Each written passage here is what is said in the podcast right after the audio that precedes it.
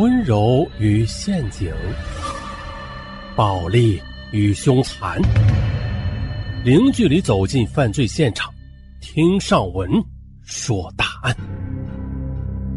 本节目由喜马拉雅独家播出。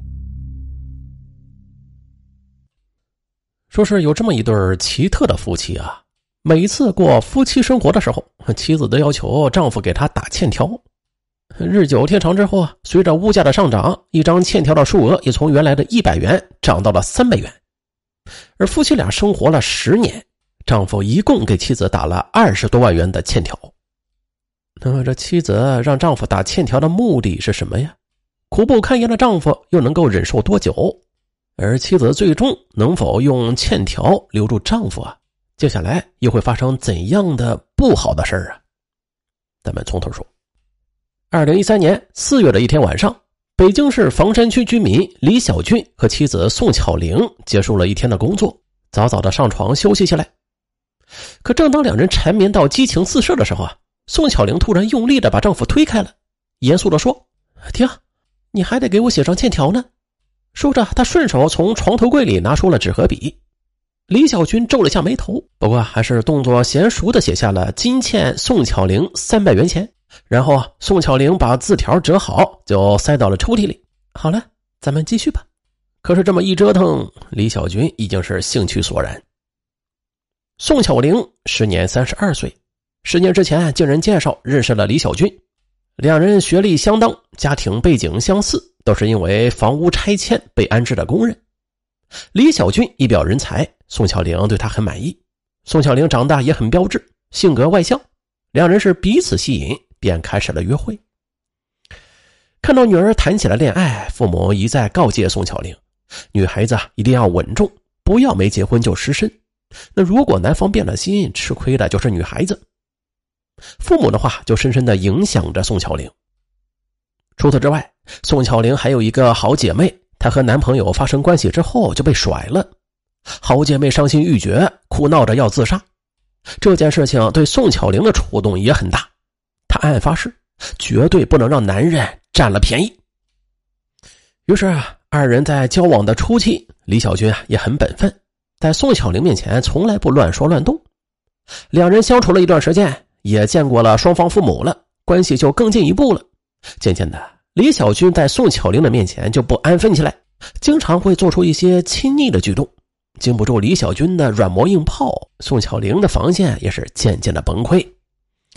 一次，两人约会时情到深处，李小军的嘴巴凑过来想亲宋巧玲，宋巧玲难以招架，但是她的头脑还是很清醒的，连忙推开了李小军，不满地说：“不行，你亲了我，将来又把我甩了，就没有人要我了。”“呃，哎呀，我我对你是真心的，我一辈子都不会嫌弃你，好不好？”“你这是空口白话，谁信呢？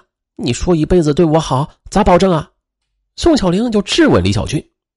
你让我咋保证，我就咋保证呗。你的要求啊，我都答应。嗯，只要你让我亲你。说着，李小军又要去亲宋巧玲。哎，宋巧玲急忙用手捂住了他的嘴巴，提出了他的要求。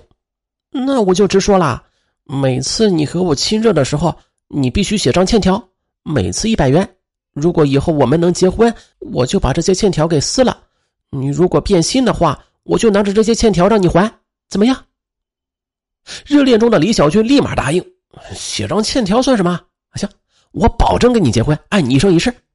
说罢，他找来纸和笔，郑重的写下：“李小军今欠宋巧玲一百元。”写完，他就一把抱住了宋巧玲。宋巧玲没再反对。其实这也不怪宋巧玲啊，想出这个主意是与他接受的家庭教育有关。小时候，宋巧玲不愿做家务的时候，父母啊就经常这样说：“小玲啊。”给你两块钱，你做不做？一听有钱赚，宋巧玲就爽快的去做了。久而久之之下，父母的这种家庭教育方式就养成了宋巧玲给钱才能办事的心理意识。于是，在与男友相处的时候，她觉得对方想要和自己亲热，那必须有所付出才行。而这种付出，以给钱最为直接。李小军和宋巧玲恋爱两年，一共是写下了二百多张欠条。共计两万多元，再后来，李小军给宋巧玲的家里送了两万元的彩礼，两人最终是结了婚。婚后，李小军提醒宋巧玲：“咱们已经结了婚了，你把欠条都撕了吧。”但这宋巧玲没说撕，也没说不撕。李小军心想：反正已经结婚了，欠条自然就作废了，也就没有往心里去。在婚后的第二年，宋巧玲为李小军生了个女儿。公婆有些重男轻女，这让宋巧玲为自己没有生出儿子来心有不甘。可是吧，按照计划生育政策，她和丈夫没有生育第二胎的资格。再后来，宋巧玲听说啊，她的一个同事因为生不出儿子，结果丈夫找了个小三生儿子。同事在溃破之后和丈夫大闹了一场，两人为此还离了婚。同事哭了，那是伤心欲绝。直骂男人没有一个好东西，这件事情对宋巧玲的触动很大。她想啊，现在丈夫对她还不错，但是保不准以后自己老了生不出儿子，她到外边找别的女人。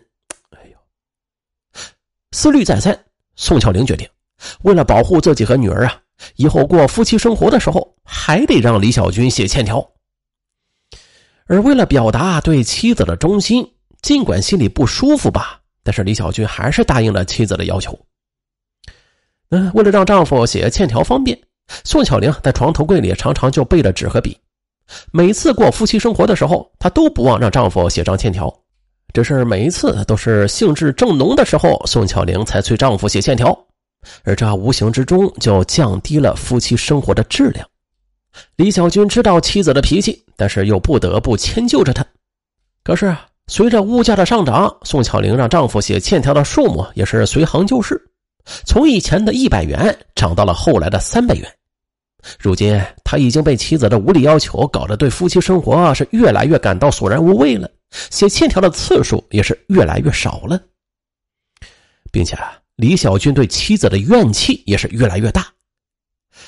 他心有不甘的想啊，这妻子间很正常的事你却总是拿钱来说事儿。这样下去很没意思的，内心感到压抑的李小军情绪就开始变得暴躁起来，夫妻俩为琐事就开始有了争吵。终于有一天，李小军忍无可忍，背起行李就搬到了单位的宿舍里去住了。随后啊，宋巧玲到李小军的单位里去找他，催他回家住。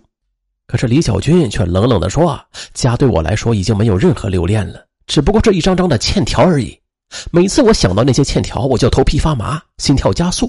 再这样下去，我非发疯不可。李小军是越说越生气，还提出了离婚的要求。一听李小军要离婚，宋巧玲气坏了，对李小军就吼道：“这么多年，我给你生孩子，给你操持家务，我把自己熬成了黄脸婆，你却要离婚？哼！幸亏我早有防备呢。我告诉你，李小军，从咱们恋爱到结婚，你打的欠条我可都保存着呢啊！”我已经算过了，有七百零九张，一共二十万。现在摆在你面前的有两条路：要么你还我钱，咱们离婚；要么老老实实的跟我回家过日子。嗯哎呀，宋巧玲所说的欠条数额，着实的把李小军吓了一大跳。十年来自己写下的欠条，竟然已经有二十万了，怎么还能还得起呀？李小军被妻子这番话吓得不敢再提离婚的事了，他只好老老实实的跟着妻子回了家。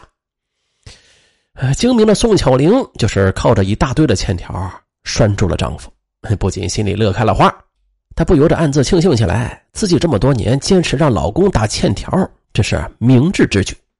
就这样，夫妻俩的日子似乎又是回到了昔日的平静。平静的日子过了一个月，一天晚上，李小军喝了点酒，借着酒劲啊，他抱住妻子就想亲热，可不料宋巧玲却阻止了他：“你等会儿。”想亲热的话，必须打欠条。一听“欠条”俩字李小军就很恼火。他恨恨的想：原以为随便写张欠条哄哄你也就罢了，可这到头来你还真的让我还钱给你啊！这回我还真的就不再上你的当了。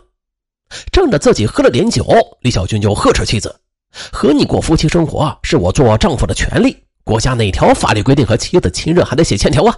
我就不写！”说完，李小军抱着妻子就要亲热。宋巧玲当然不愿意，两人就扭作一团。李小军扑上去，用力撕扯宋巧玲的衣服。可这时，只听“啊”的一声大叫，只见李小军用右手紧紧的捂住了自己的左胳膊，脸上的表情十分痛苦。